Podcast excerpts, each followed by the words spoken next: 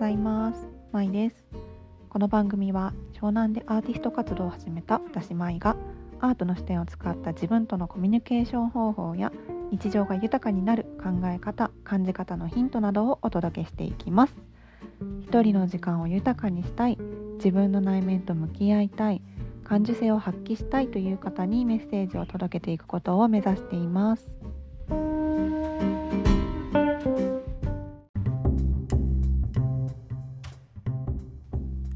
皆さんはじめましてポッドキャストアートフルジャーニーということでこの番組は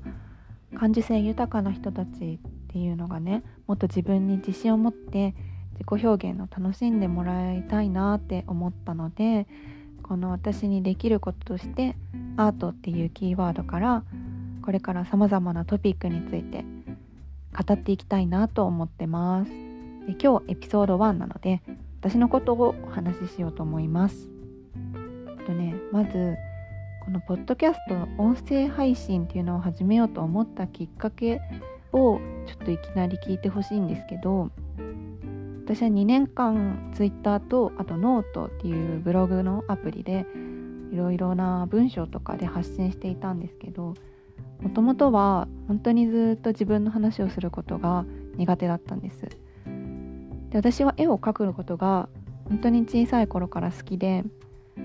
そういうのもあってあの絵とか図とかでこう表現するのが得意なんだけどこの自分の気持ちとかを言語化するっていうのはあんまり得意じゃなかったんですよね。でそしてあの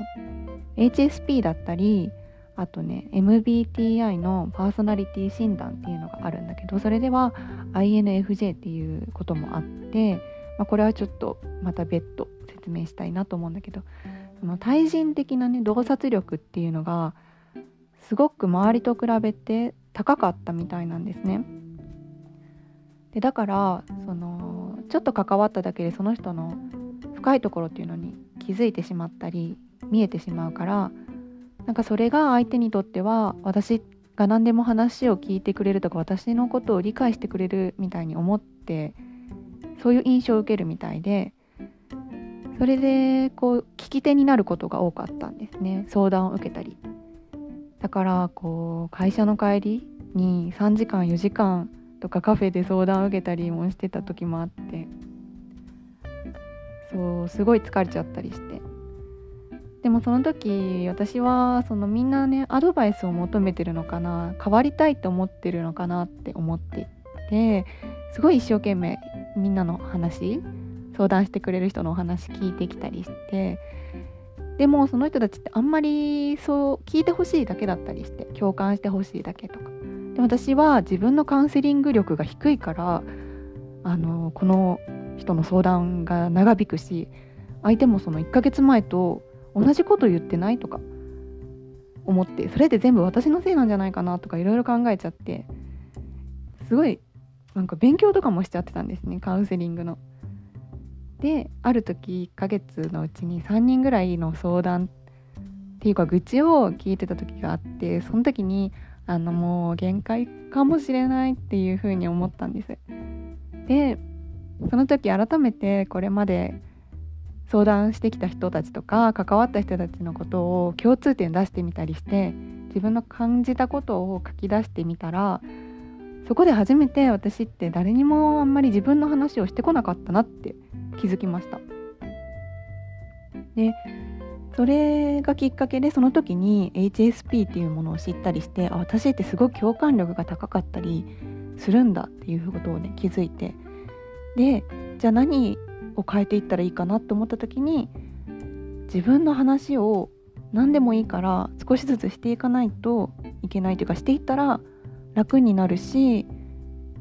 うんなんかね人間関係とかも変わるんじゃないかなってその時思ってそこで少しずつあの発信を始めたんですね。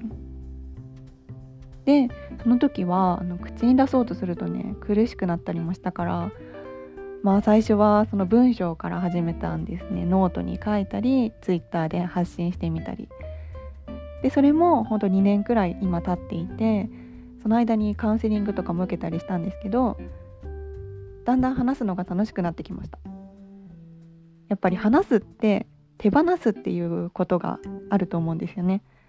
だから私はこれまでこう10年分とかの自分の言葉とか感情を体に溜め込んでそこにさらに話しかけてくる人たちの感情を全部受け止めてもうゴミ箱みたいな状況になっていました。でもそうじゃなくて私もこまめに言葉で外に手放していく自分のことも。そうすれば自然とこう循環っていうのはしていくんだなっていうふうに最近すごい感じています。でだからあのー、今ねこうやって喋ることを決めたしあの偶然っていうかこの8月頃に出会ったあのコーチメンターの方がポッドキャストをすごく真剣にやられていて私も感化されたので今回配信をしてみようということになりました。はい。そしてもうちょっとパーソナルなあの自己紹介をしていこうと思います。年齢は28歳。1993年生まれです。で、えー、幼少期にイギリスに過ごしてたことがあります。その後学生時代は神奈川と東京で過ごしました。子供の頃から絵を描くこととあとは本を読むことがすっごい好きでうーんとね部活とかあんまりやってなかったんですけど放課後とか休みの日は一人で過ごすことがすごく多かった。一人で雑誌切り抜いてコラージュ作ったり本は年間ね100冊くらいを読んでてで自分なりに読書ノートも作ったりしていてそれもね3冊とか4冊とか1ページにその本を読んで感じたことを絵で描いたりあの本の表紙の絵とかをこう模写してみたりそういうことをするノートとかもすごい楽しく作ってました。であの部活っていうのはさっきやってなかったって言ったんだけどあの極小の文化部みたいなところに席だけ置いててほとんど活動はしてなかったので学校の人とかとは結構今考えると絵を通してコミュニケーションしてたなと思います。なんか当時あの数学とか英語とかそのノートの表紙を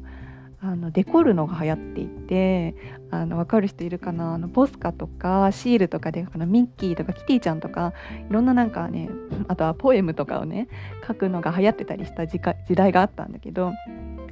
そういうのを友達のをね請け負ったりあとは体育祭の T シャツのデザインしたりとかそういう風にしてまあちょっと言語化っていうのは苦手だったかもしれないけどなじましてもらってた気がします。そう高校生の時はあの写真に目覚めて写真部に入りましたでも写真部って、まあ、どこもそうかと思うんだけどそんなに活動とかはなくて文化祭で展示とかしかなくてだから私はあのその時ね写真でもあの特にフィルムカメラっていうのが好きになってたんですね。だからそのフィルムカメラとかあとレトロな感じの雰囲気が好きでその流れであのファッションが好きになりました。ファッションスナップっていうのがあったんです。その雑誌で。原宿とかので街の人を撮影した雑誌みたいのがあってそういうのを見ているうちにあの古着とかも興味が湧いてきて古着屋さん巡りとかすごいしてました。あとはねあの小物を集めたりとかね。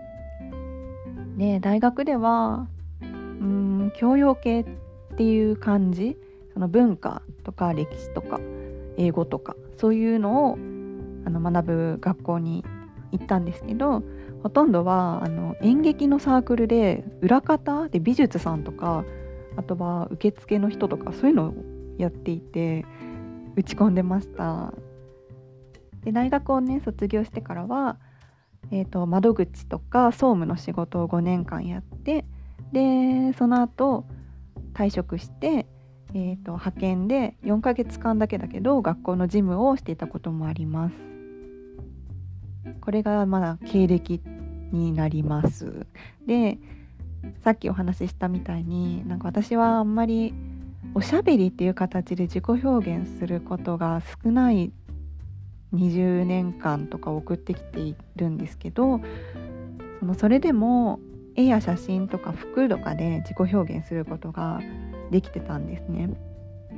だけどそれって学生の時だけでやっぱ会社員とかになると服装も自由にできなかったりうん何でも論理的に説明しないといけないとかテンプレみたいに会話しないといけないとかそういうのが求められるとそのいろんなものに対する感受性素敵だな綺麗だなとか自分の思いが湧き上がる感動するとかそういう感性っていうのをたくさん持ってれば持ってるほど損になりますよね。損だなって思っちゃうような社会だなって感じます。うんだけどそうそう私会社員はやっぱ5年間も続けることができたのはそのある意味もともとその絵を描いたりマイワールドっていう感じで学生生活を送っちゃってたからそういう自分が社会に不適合なんじゃないかなってちょっとどこかでずっと思ってて。で私その美術の専門的な教育を受けたことがないからそういう人っていうのはやっぱりうんなんかただ趣味がたくさんある人っていう感じで結局何にもデザイナーになれるわけでもないしそういうデザインとアートっていうのは全く別物だって私はすごい理解してるんですけどそういうところとかもあってなんかあの HSP、HSS 型 HSP っていうその周りの人の気持ちとか環境に自分をすごく合わせてでテキパキ明るく過ごす自分っていうのをやっぱ理想的な自分だったからそれを会社員時代はねすごい演出して生きていたんですね。だから感受性っていうのを持ってるのは損だなって思ったから決して社会にこのままだとすごい不適合な感じになっちゃって嫌だなって思ったからそうじゃない面をすごい前面に押し出そうってすごい静かに決意をしてそれで働いてきたんですけどやっぱね本当に絵も描かない自分の感情を日記とかに書くこともないしましてや自分の思いを言葉で話すこともない代わりにすごいたくさん相談を受けまくるっていう状況だともうねびっくりするぐらい本当に心がが砂漠みたいななっちゃったんですね。本当に苦しい。なんでこんな苦しいんだろう。理想の自分として生きてるはずなのになんでこんな苦しいんだろうってその会社員の時に思った時にそう自分が一番生き生きしてた時っていつだったかなって考えるとその写真とか絵とかあとはアートあとはファッションそういうのを作ったり見たり体験していた高校生の頃の自分だった。そう思った時にやっぱり私にはアートが必要だなっていうふうにその時に気づきました。だからこのポッドキャストを通して話したいのはポッドキャストだけじゃなくて他の発信とかでも伝えたいなって思うのはえっ、ー、とね表現する力であまり必要とされてないかもしれないけど誰しも持っていてだからこそみんなあの映画見たり音楽聴いたりアイドル見たりスポーツとかそういうものを見て感動したりする心ってみんな持ってると思うんですよね。だからそれはえっと、アートの面でも誰しも開花させることができると私は思ってるし信じてるんですね。それとそのアートのいいところっていうのはその一人で過ごす時間っていうのをすごい豊かにしてくれるところなんです。やっぱりあと作品を見ることに通して自分の内面と向かい合ったりしてその自分の世界に入ることができると人と比べないっていう人と比べるっていう世界線からポンって抜けることができるそういう点でやっぱりそのアートを取り入れる人をもっとあの増やしていけたらいいなって今はすごい考えてます。で私の場合はあの美術の専門的な勉強美術の専門学校とか美大とかそういうのは本当に一切行っていなくてただその分あのたくさん本を読んできたしたくさん美術館行ってきたしもういろんな中ですごい独自のルートで探索探求をしてきました。でそのね専門的な勉強してない人のことはアウトサイダーアートっていう風に言うそうなんですねこのアウトサイダーの人たちっていうのにはあの例えばえ、ー、とね精神的な病の人であのリハビリのために絵を描いたりする人とかもあるじゃないですか。なんかそういう方たちとかももう含めるしあとは本当に誰にも見せずに自宅でコツコツ絵を描き溜めていたり家の壁に実はすっごい絵を描いている人みたいな人とかも実はいるんですよね。街の中にこっそりいるんですよね。そういう方たち美術館とかギャラリーに飾られないような人たちそういう人たちがアウトサイダーっていうふうに言われるんだけどだから私はそういう立場だからこそで会社でも働いてたからこそあの現実社会でその活かせるあのアートと生活とかコミュニケーションにまつわるヒントをお届けできるんじゃないかなっていうふうに考えています。そうでアートはそのとても正解っていうのが今のね時代のアートはないので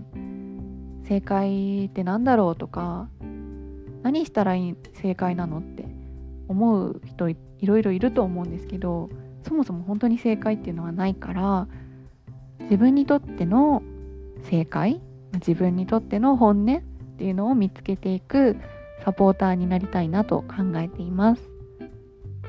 はい。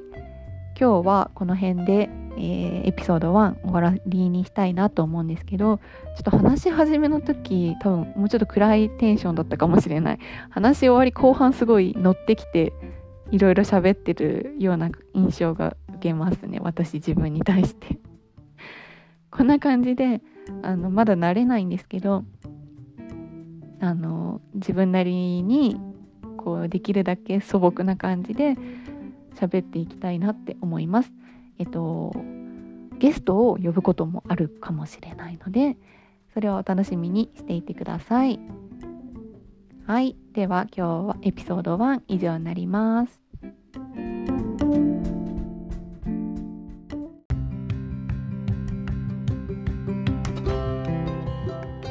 のエピソードはいかがだったでしょうか？最後までお聴きいただきありがとうございます。番組への感想は Apple Podcast、Twitter の DM やコメントでお送りください。Spotify でお聞きの方は SNS でのシェアもできますので、もしよかったらお願いします。Twitter の ID は、アットマーク、MAI アンダーバー、LITTLE アンダーバー、EXPMYLITLEXP になります。ブログはノートというアプリでやっています。こちらは英語の小文字で、My スラッシュアートフルジャーニーで検索してみてください。私の描いている絵もノートから見ていただけます。ではまた次回のエピソードでお会いしましょう。バイバイ。